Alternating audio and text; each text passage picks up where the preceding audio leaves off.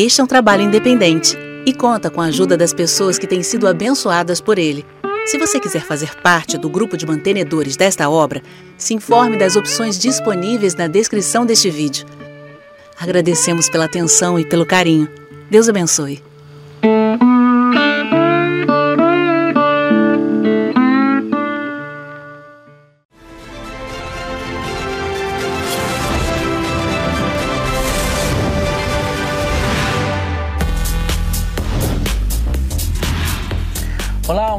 Para você que acompanha a nossa programação, meu amigo, minha amiga. Seja muito, mas muito bem-vindo a mais uma edição do programa Vejam Só. É sempre um, um, privilégio poder dividir esses momentos com você que acompanha o programa e a nossa audiência, mais do que acompanhar o programa, né? É, é uma audiência ativa, que participa, que interage. E o Vejam Só tem o privilégio de receber nessa oportunidade ele que com mais frequência participado e a gente agradece demais também o carinho do professor e palestrante Natan Rufino com o programa e é um nome que as redes sociais sempre aclamam. Todo debate eles querem que você esteja aqui. Falei, gente, mas daí não dá, o Natan vai ter que morar aqui no Vejam Só para participar de todos os debates. Natan, meu irmão, seja muito bem-vindo, é uma alegria recebê-lo. Uma alegria encontrá-lo bem novamente. Uma ótima noite, meu irmão. Amém. Muito obrigado, é um prazer e uma alegria. Muito bacana. Natan, para quem quiser conhecer um pouquinho mais, inclusive daqui a pouco nós vamos mostrar, mais do seu trabalho, da sua produção, é, para quem nos assiste, a maioria já te conhece, já te acompanha, mas para quem está chegando agora, onde é que o pessoal pode encontrar o, o seu trabalho, o seu material também, tá. Natan? Eu estou nas redes sociais de uma forma geral, mas eu tenho uma referência na internet que é o meu site, né? É o meu nome, natanrufino.com.br. Se você entrar lá, de lá você pode partir para qualquer lugar. Lá tem textos, áudios, vídeos, livros também. E eu tenho que fazer um agradecimento, né? Por favor. Porque, afinal de contas, tem pelo menos três editoras que são parceiras minhas, que me abençoam, me enviam material, que é a Rema Brasil Publicações, a editora Chamada e a editora Carisma. E muitos materiais, muito, é, é, de muitas linhas diferentes, mas principalmente aí nas áreas que eu trabalho, né? Eu recebo deles periodicamente e é uma alegria sempre poder indicar. Inclusive, é possível comprar alguns dos livros da Chamada e da Carisma com cupons de desconto no meu nome, né? Se alguém tiver dúvida de como é que faz, depois me procura, me pergunta na rede social e eu mando os cupons para todos. Muito bem, tá vendo? Aí, rapaz, isso que a gente gosta, de cupom, de desconto, hum. de livro barato, isso é muito bom. Natan, é, bom, sua produção é, é vasta, nós vamos mostrar alguns aqui. Vou pedir um comentário bem rapidinho de cada um, só para a gente poder uh, indicar para o nosso telespectador. Inclusive, esse daqui foi tema até de, de, de, um debate, né? Vou mostrar aqui pro Serginho aqui, ó. O pessoal vai mostrar lá. É um debate infinito, né, esse assunto, que é sobre o anticristo. E aí eu faço uma explicação do porquê eu acredito que ele será descendente de Ismael e praticante da religião islâmica muito bacana. Inclusive, teve um debate com a participação do Natan aqui no Vejam Só sobre esse tema. Você pode procurar lá no nosso canal do YouTube também.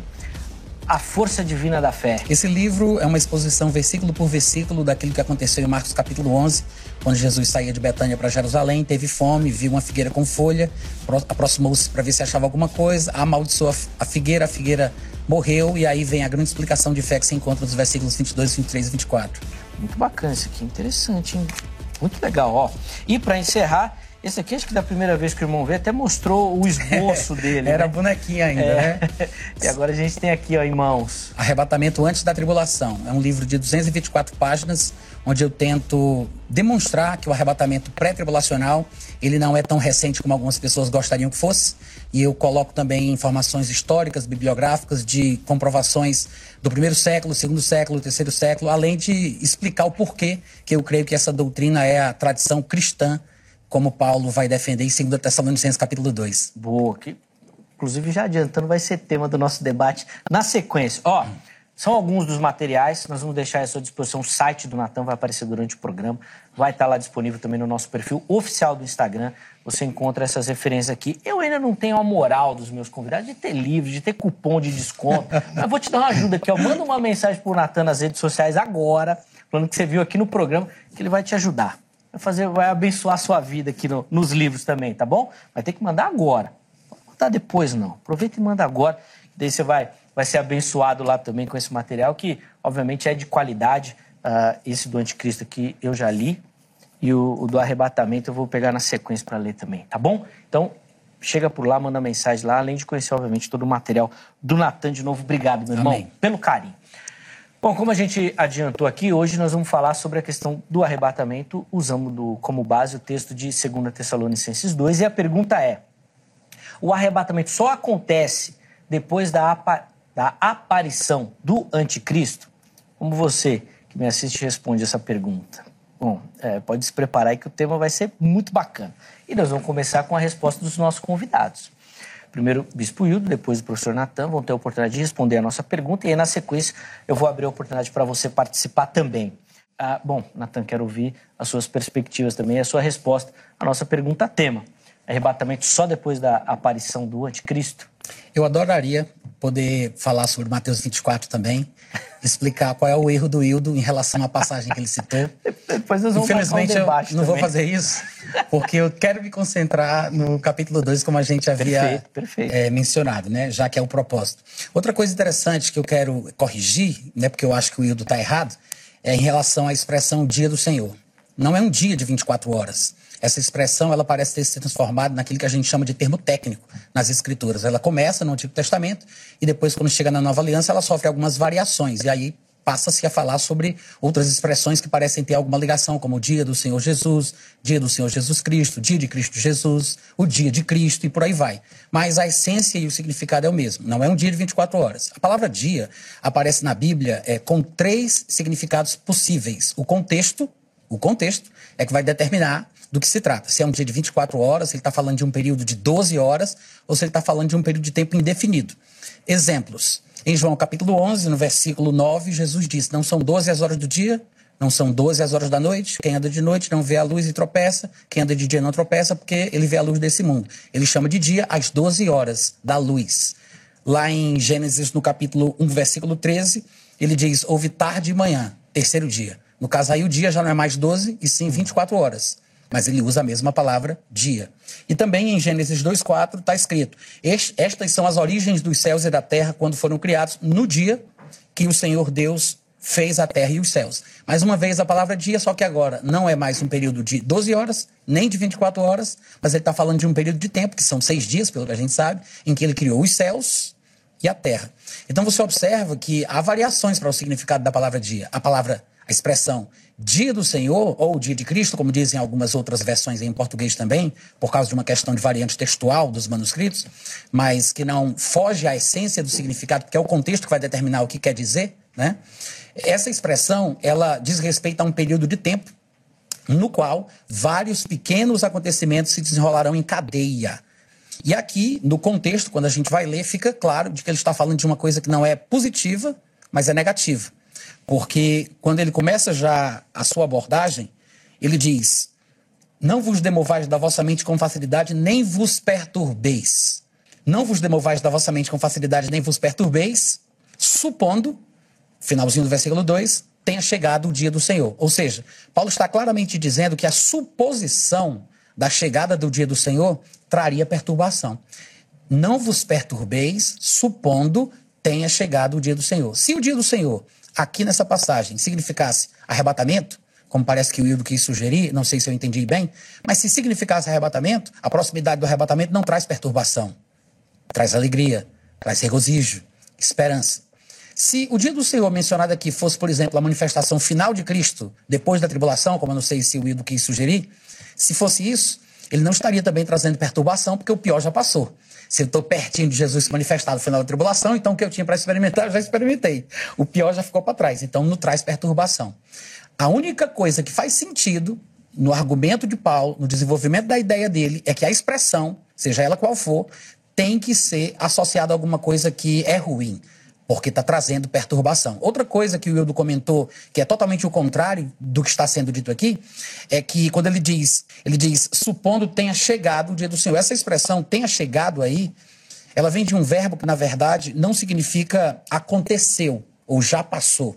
Alguns irmãos acham que Paulo estava falando que os crentes de Tessalônica estavam perturbados porque alguém estava dizendo que o arrebatamento já tinha acontecido, como se fosse uma coisa secreta, né? como se já tivesse passado. Mas não é isso. Até porque a expressão nunca, eu disse nunca, ela é traduzida no Novo Testamento como uma coisa do passado. Ela aparece sempre como uma coisa presente ou futura. E quando é dita que ela é presente, é porque está falando da vida que a pessoa está vivendo naquele momento contínuo ou que está a ponto de acontecer. Existem várias passagens que poderiam ser citadas para mostrar a palavra sendo traduzida, mas qualquer pessoa que tiver interesse pode fazer a sua pesquisa em casa e confirmar a verdade dos fatos. A questão é que ele não está falando de alguma coisa que supostamente tivesse acontecido, mas ele está falando de uma coisa que está para acontecer, que é o dia do Senhor, que pelo contexto traz perturbação. Agora, para a gente entender o que é que Paulo quer falar aqui, eu, eu fiz uma espécie de é, síntese do capítulo inteiro, pensando alguns versículos do capítulo 2 inteiro, mostrando o começo e o fim do capítulo, onde ele vai fazer uma abordagem. Ele inicia dessa forma, que a gente já mencionou aqui, né? E ele diz: Não vos demovais da vossa mente com facilidade, nem vos perturbeis. Primeira coisa que ele diz: não vos demovais da vossa mente com facilidade. O Hildo disse: ah, Paulo já tinha dito que o anticristo iria se manifestar para os Tessalonicenses. Na fala dele, ele disse: os Tessalonicenses, os Tessalonicenses já tinham ouvido Paulo falar sobre isso. Não tem nenhum lugar na primeira epístola de Paulo aos Tessalonicenses em que ele tenha falado sobre o surgimento do anticristo e depois o surgimento depois o acontecimento do arrebatamento. Não há nenhum lugar. Para falar a verdade, na primeira epístola não há sequer qualquer menção a uma suposta apostasia. Primeira Tessalonicenses não tem. Do capítulo 1 ao capítulo 5. O que nós temos em 1 Tessalonicenses é Paulo falando no capítulo 4 do arrebatamento. E em seguida, porque o capítulo 4 vem antes do 5, assim como o arrebatamento tratado lá vem antes do que vai ser tratado no capítulo 5. Uhum. Então ele fala do arrebatamento no capítulo 4 e na sequência ele fala do que ele chama de dia do Senhor. Né? Lá não aparece nenhuma expressão como dia de Cristo, mas aparece a expressão dia do Senhor, que é repetida aqui. E lá ele explica que dia do, o dia do Senhor é uma situação desagradável, que é como a visita de um ladrão no meio da noite, trazendo infortúnio, tristeza, desespero, agonia, angústia, e ele divide bem os grupos. No capítulo 4 ele diz: Nós, os vivos, ele se inclui na primeira pessoa do plural. E quando ele vai falar sobre os que experimentarão o dia do Senhor, ele diz: Eles, de nenhum modo, escaparão lhes sobrevirá dores, ou seja, ele está distinguindo as experiências dos acontecimentos tratados no capítulo 4 e no capítulo 5. Você procura em 1 Tessalonicenses Paulo falando sobre o anticristo e você não encontra. Agora, voltando aqui para para esse resumão do capítulo 2, ele diz: Não vos demovais da vossa mente, ou seja, tem que ser aquilo que ele já falou. Não vos demovais da vossa mente, tem que ser aquilo, e o que ele falou foi isso, que eu acabei de resumir.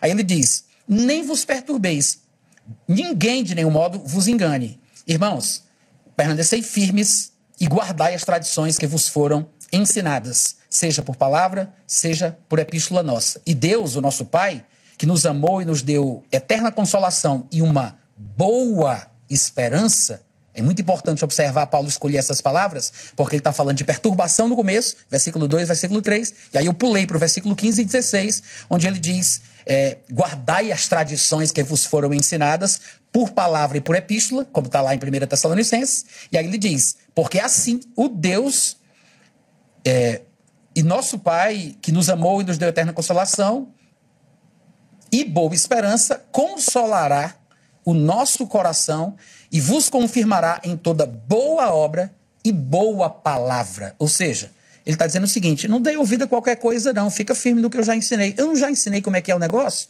É a tradição cristã pré-tribulacionista. Ele diz: guardai as tradições como foram ensinadas. Ele falou pessoalmente, a gente não sabe o que foi, mas ele deixou escrito. Uhum. Então não pode ter ser, não pode ser o contrário do que foi escrito. Em outras palavras, ele diz: se vocês querem ficar firmes na tradição, vai ser bom para vocês, porque vocês não vão ficar perturbados e vocês vão ter uma eterna consolação, uma esperança que é boa e vão se consolar confirmando a boa palavra. Para mim não tem como isso aqui ser pós-tribulacional. E a gente vai explicar por que daqui a pouco. Sim, Bom, tem muito assunto aí, né? Na verdade, é o seguinte, é, sobre a ré, né? Jesus dá ré. Porque, pelo que eu entendi, Jesus não pode, mas parece que a gente pode, né? Porque ele está criticando a visão que diz que a igreja sobe juntamente com ele no arrebatamento, mas ao mesmo tempo ele acha totalmente normal a igreja subir e voltar de ré. Qual seria o propósito também dessa ré para a igreja? Porque Jesus não pode, a igreja pode dar ré. Tá, mas não interessa, isso é tolice. É, Segundo Tessalonicenses, capítulo 2, versículo 1. Porque ele mencionou que eu não tinha comentado sobre a vinda do Senhor Jesus e a nossa reunião com ele. De fato, mas é porque ali é o início do assunto. O miolo mesmo, a parte interessante, vai ficar mais para frente. Ali é quando Paulo ele muda a marcha e muda o assunto. É por isso que o versículo começa exatamente da forma que está escrito. Irmãos, no que diz respeito à vinda do Senhor e à nossa reunião com Ele, e aí ele vai começar a tratar do assunto. É o cabeçalho. Né? Ele está introduzindo ali, ele vai falar sobre isso. Ele não está falando sobre a doutrina da ordem dos acontecimentos. Ele está falando sobre a vinda do Senhor, que não é um acontecimento de um dia só. Assim como eu expliquei sobre o dia do Senhor, que é uma expressão que não se refere a um dia de 24 horas. A vinda do Senhor é praticamente um sinônimo da expressão o dia do Senhor. Basta você pensar na primeira vinda, né, que Jesus esteve na terra durante um grande período de tempo, no qual aconteceram muitas coisas. E da mesma forma existe a segunda vinda, que não é um dia de 24 horas, mas é um período de tempo profético no qual aconteceram muitas outras coisas. A respeito da vinda do Senhor e da nossa reunião com ele, que provavelmente seja o arrebatamento, embora a maioria dos estudiosos digam que não, que é uma reunião no sentido da igreja se unir com ele, mas não necessariamente através do arrebatamento. Mas eu penso que sim. Então ele está falando ali do que é que ele vai falar. Ele não vai falar sobre necessariamente a vinda do Senhor e a ressurreição, a vinda do Senhor e a tribulação. Ele não vai falar sobre outra coisa. Vai ser sobre a vinda do Senhor e a nossa reunião com Ele. Sim, então ele vai falar do arrebatamento. Inclusive, é isso que eu penso que ele trata aqui com muita precisão. Outra coisa, por que não poderia, por que Paulo não poderia estar falando, ah, tem gente que está confuso e perturbado porque estão pensando que Jesus já arrebatou a igreja, como o Hildo estava sugerindo. Como eu disse, vou repetir, porque a palavra que é usada na expressão em português tenha chegado, não vos perturbeis supondo tenha chegado o dia do Senhor, é uma expressão que só é traduzida no Novo Testamento por presente ou futuro. De fato, aparece em Romanos 8, 38, quando Paulo diz: Porque estou bem certo de que nem, as, nem a vida, nem a morte, nem as coisas do presente, nem do porvir, a palavra presente aí é a mesma palavrinha que aparece aí nesse texto. E lá em 2 Timóteo 3, 1, está escrito: Sabe, porém, isto que nos últimos dias sobrevirão. A palavra sobrevirão aí é a palavra que está lá, que é como ela aparece em 100% das vezes em todo o Novo Testamento. Então não tem por que a gente imaginar que o tenha chegado, que foi traduzido para as nossas Bíblias, seja uma coisa do passado, como se o arrebatamento tivesse acontecido, porque não é isso que o grego está dizendo, né? Ainda que alguém possa pensar ou sugerir ou traduzir, tem que respeitar a lexicografia, a questão gramatical, e por aí vai, né? É, além disso, é, qual era a outra expressão? Qual era a outra coisa que eu ia falar que eu, que eu agora não estou lembrado, que ele, que ele comentou? Ele pediu para mim? Não, ele, acho que ele, agora eu, eu tenho... ele ficou mais ficou na frase e, e, eu confesso que eu não lembro. É que eu já estava tá, pensando tá. que eu ia pedir para ele comentar, inclusive desse termo que já é a segunda vez que o irmão menciona, é, de um uso presente e futuro, que no entendimento pelo que eu estou entendendo, refere-se a um termo passado. Lembrei. Também. Pronto, vamos lá. Não sei quanto tempo, tempo eu tenho. 30 segundos. Ih, então não dá não. É? Deixa. Não, só fala aí para anotar, que depois não vai esquecer tá, depois. É né? as palavras que ele disse que eram super importantes para se entender assim, a questão é. aqui, né? Sim. Parousia, Ah, boa, do, do Apocalipse. Boa, é. boa. Depois a gente volta na leitura com mais tempo. Vamos eu, lá, Natasha. Eu, você, você tem muita coisa aí nesses quatro minutos. Adoraria poder falar, mas o Wilder me dá tanta coisa que eu não consigo, né? Adoraria, mas eu queria falar sobre ah, cada coisa com propriedade. que você deixou. Tem, é coisa demais. Coisa vai ficando azebado. A, a visão. Vai ficando azebado. É. Olha, Ó, começa agora o tempo do Natan, por favor. Sobre lá, o capítulo 1, um, Hildo, eu não gostaria de falar sobre ele, que eu queria me concentrar no 2, porque talvez seja o texto mais importante de todo o Novo Testamento. Anota isso de todo o Novo Testamento sobre o arrebatamento pré-tribulacional. Mas não dá para provar com 30 minutos, né? De qualquer forma, o capítulo 1 está sendo mal interpretado por causa, primeiro, da interpretação da palavra alívio, talvez a utilização da palavra quando, que não está no texto grego, né? A palavra quando talvez dê uma ideia de tempo e aí vocês façam essa associação, né, de acontecimento concomitante. Além disso, a distribuição dos sinais gráficos de pontuação nas nossas Bíblias, não todas, Algumas versões, mesmo em português, já fizeram mudanças aí, como a mensagem, que traz português na forma interpretativa, ela coloca bem melhor. Eu vou ler a mensagem para você, só para você depois dar uma olhadinha em casa. Aqui diz assim: toda essa tribulação é um sinal claro de que Deus decidiu prepará-los para o reino. Vocês estão sofrendo agora, mas a justiça está a caminho. Quando o Senhor Jesus aparecer no céu, cercado de fogo e seus anjos poderosos, ele vai virar o jogo e acertar as contas com os que têm feito vocês sofrer. Não, não tem aquela alusão que você percebeu da versão que você leu, né? Mas vamos fazer o seguinte: vamos ler a versão que você leu, que é a revista e atualizada de João Feira de Almeida. Só que eu vou mudar alguns pontos aqui. Eu sei que você sabe disso, que as pontuações, os sinais gráficos de pontuação, eles não estavam no texto original, né? De fato, os primeiros manuscritos eram todos com letras unciais, nós chamaríamos de maiúsculas, né? Uhum. Sem espaço entre as palavras, sem ponto e vírgula, sem vírgula. Então a distribuição desses sinais vai de acordo com a visão dos editores, dos tradutores, a interpretação do contexto, aquela coisa toda toda. Eu vou mudar dois pontos, uma vírgula e um ponto. Eu vou ler e você vai perceber onde é que eu mudei. Lendo novamente, 2 Tessalonicenses 1, do 6 ao 9. De fato, é justo para com Deus que lhe deem paga tribulação aos que vos atribulam. Ou seja, os Tessalonicenses estavam sendo atribulados, aí Paulo diz: é justo que Deus dê tribulação para eles que estão atribulando vocês. E a vós outros, que sois atribulados, ele deu alívio, juntamente conosco. Ponto. Quando do céu se manifestar o Senhor Jesus com os anjos do seu poder, em chama de fogo, tomando vingança contra os que não conhecem a Deus e contra os que não obedecem ao evangelho de nosso Senhor Jesus Cristo, vírgula, estes sofrerão penalidade de eterna destruição, banidos da face do Senhor e da glória do seu poder. Acabou-se toda a interpretação que você fez.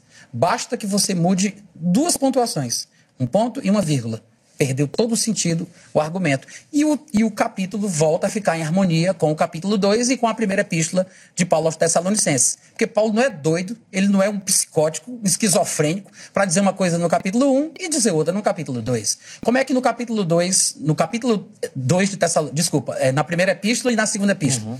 mas como é que no capítulo 2 ele vai falar que ensinou a tradição cristã que eles têm que guardar, da qual eles não devem se demover mental, mentalmente, intelectualmente, com facilidade, eles não devem se perturbar, mas ficar firme com o que foi ensinado.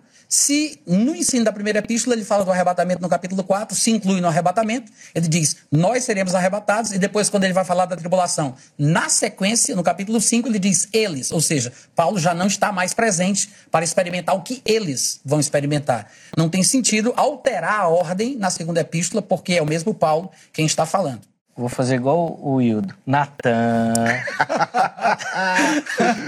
a gente precisava, Natan, assim, de uma vigília para poder ah, discutir nossa, tudo isso. Que né? isso.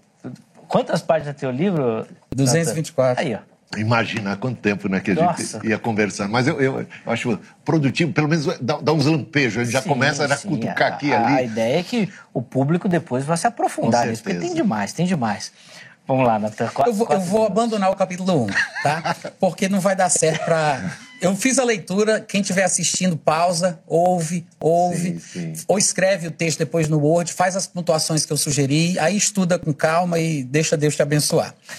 Agora, voltando às palavras, senão eu não vou ah, é falar é sobre elas, né? As importantes palavras da comprovação pós-tribulacionista.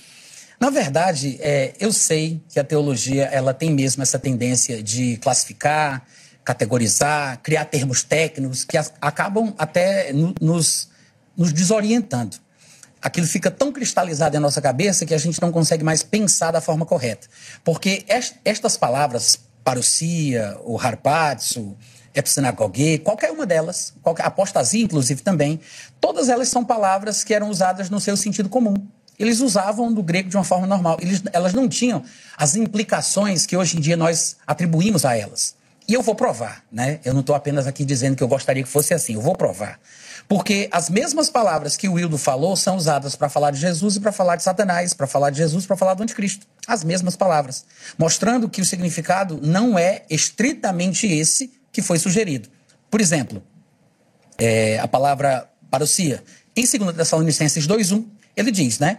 Irmãos, no que diz respeito à vinda, é a palavra parousia, a vinda do nosso Senhor Jesus Cristo. Mas não muito longe, no versículo 9, ele vai dizer assim: ora, o aparecimento do iníquo parousia também. Então ele não está falando Sim. da palavra como um termo técnico, como se significasse a vinda final. Não, não é. É apenas isso mesmo. É o aparecimento, o surgimento, a vinda, e é o contexto que vai determinar. O contexto é rei. Ninguém pode esquecer disso. Apocalipse, ou Apocalipto, e as suas variações, os seus cognatos. Em Lucas 17, 30, está escrito assim: Assim será no dia em que o Filho do Homem se manifestar. É a palavra apocalipto, né? Apocalipse, apocalipto. Em 2 Tessalonicenses 1,7, a palavra apocalipto vai ser usada, só que agora ele vai falar a respeito de Jesus.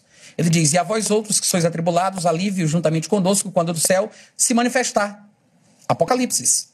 A mesma palavra, falando de Jesus, desculpa, as duas são a respeito da vinda de Jesus, mas em 2 Tessalonicenses 2,3, 2,6 e 2,8, a mesma palavra vai aparecer referindo-se ao anticristo, que é aquela repetição de três vezes quando ele fala sobre a revelação do anticristo, né? Ninguém de nenhum modo vos engane, porque isso não acontecerá sem que primeiro venha apostasia e seja revelado. Apocalipto. 2 Tessalonicenses 2,6. E agora sabeis o que o detém para que ele seja revelado. A mesma coisa também. 2 Tessalonicenses 2,8.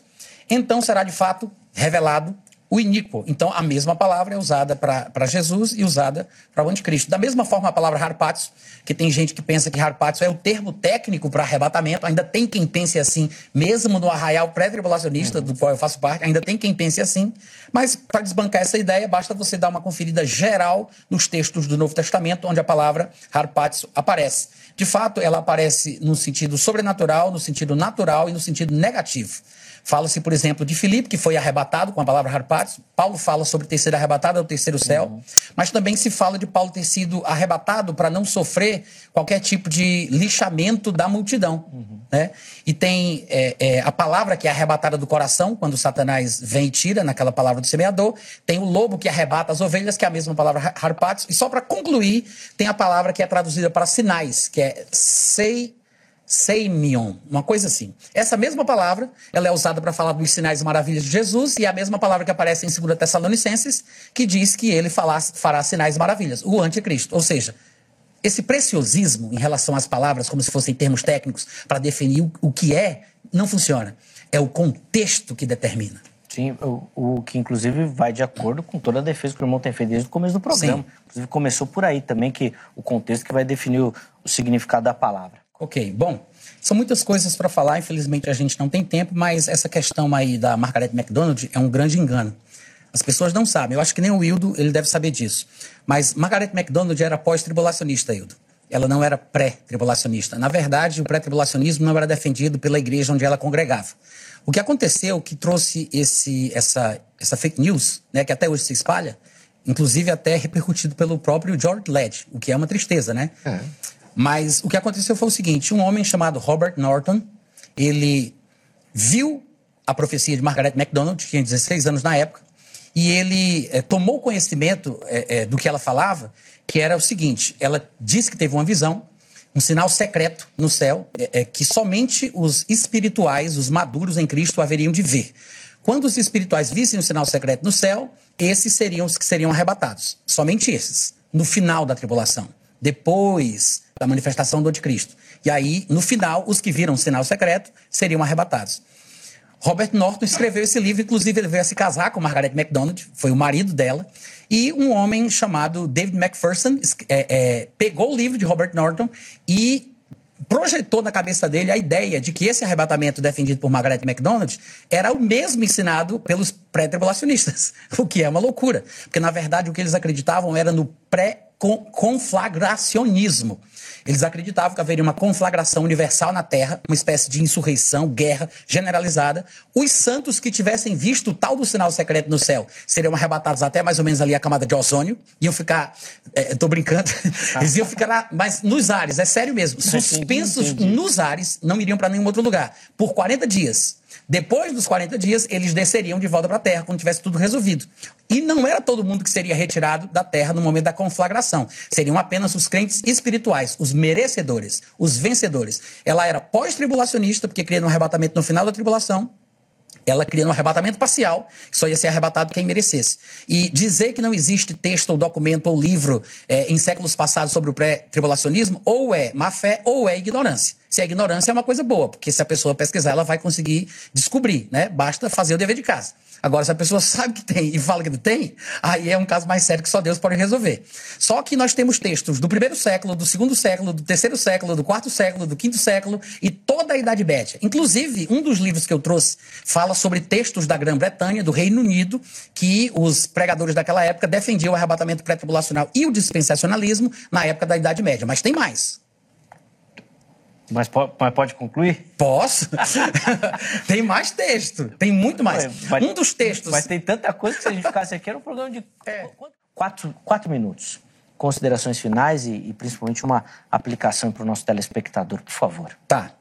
É, tem muita comprovação histórica, inclusive na época do, da patrística, né? Como é chamado. Mas, infelizmente, eu sei que as pessoas não têm tanto conhecimento. E também os textos da época patrística são confusos porque eles não tinham uma definição tão clara como se faz hoje em dia na teologia. Uhum. Uh, para citar um exemplo, sistemático. É, para citar um exemplo bastante claro, é, Irineu, Eusébio são citados por ambos grupos como pós-tribulacionista ou como pré-tribulacionista. E Irineu se torna particularmente importante porque ele viveu numa época é, bem remota. Se eu não estiver enganado, ele nasceu no ano 130 a.C., desculpa, depois de Cristo, e morreu no ano 202. Então, o que quer que ele tenha dito, é muito importante de ser observado. Né? Agora, qual é a confusão em relação a Irineu? É porque há textos de Irineu onde ele fala sobre a igreja na tribulação sendo perseguida pelo anticristo, mas há textos de Irineu falando que a igreja vai ser tirada da terra antes que comece a tribulação. E aí, quando a pessoa é, faz uma seleção de um dos textos sem observar os dois, ela vai defender que é pós ou é pré, vai depender da escolha que ela faz. Mas se ele juntar os dois, o que a pessoa vai entender é que você não pode interpretar Irineu baseado apenas na escatologia. Você tem que entender a eclesiologia de Irineu. O que é que ele está querendo dizer com isso? Porque para ele, igreja era um termo genérico, como santos, crentes, salvos, e ele chamava de igreja todos os santos do Antigo Testamento na ressurreição, todos os santos perseguidos da tribulação e toda a igreja que, segundo ele, seria arrebatada antes da tribulação. Então, tudo para ele era igreja.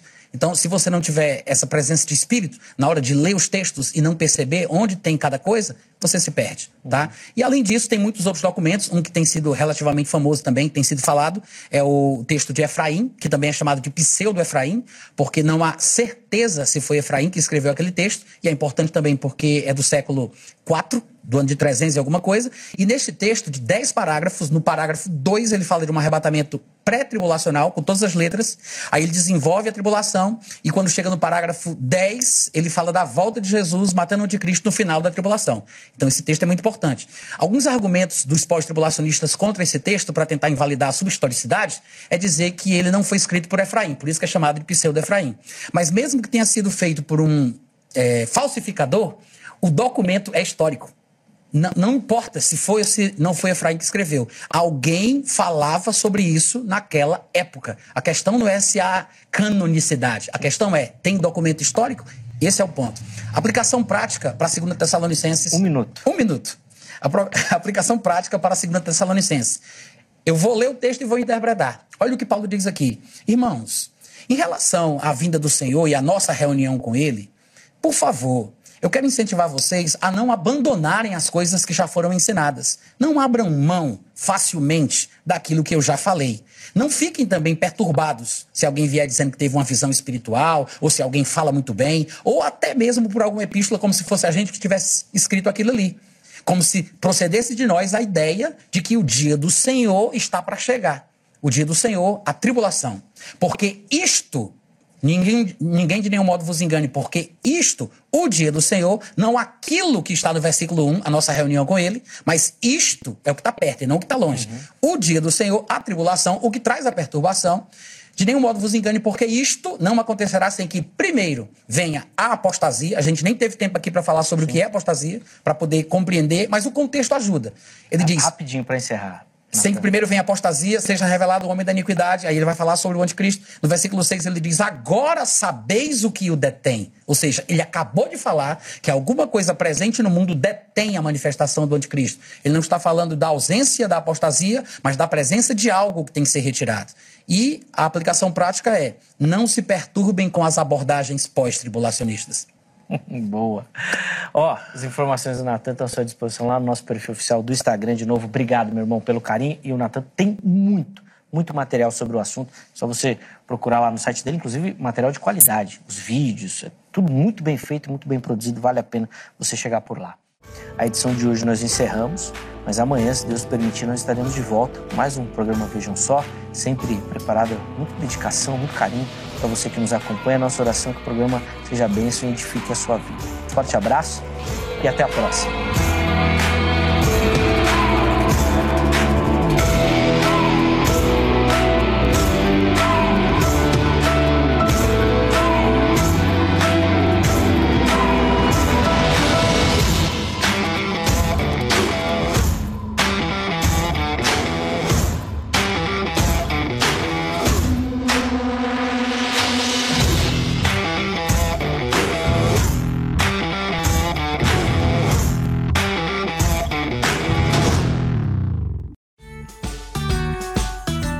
Não se esqueça de se inscrever no canal, deixe seu like e ative o sininho.